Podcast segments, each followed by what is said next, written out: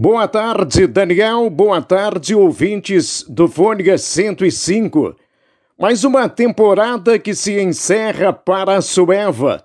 Eliminada fora de casa pelo Passo Fundo no Galchão na última sexta-feira e de forma prematura, como fora também antes na Liga Nacional de Futsal.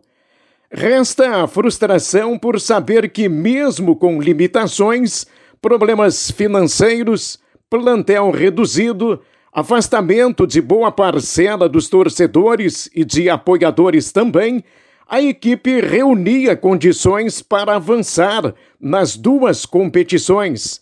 De outra parte, cabe o consolo de que o time de Morruga brigou sempre pelo melhor resultado em quadra esquecendo das dificuldades enfrentadas desde o início da temporada. Agora, o futuro da Sueva está no binômio tempo-incertezas.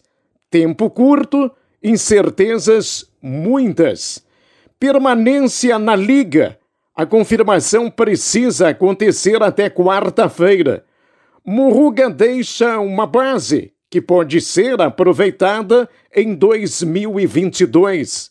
A vontade do técnico é permanecer, como também é o desejo de jogadores como Boni e Valdim.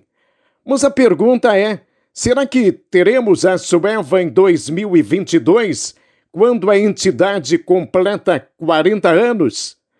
Neste momento, não sabemos a resposta a direção está envolvida nos acertos para a liberação dos jogadores e da comissão técnica e só depois vai falar do futuro.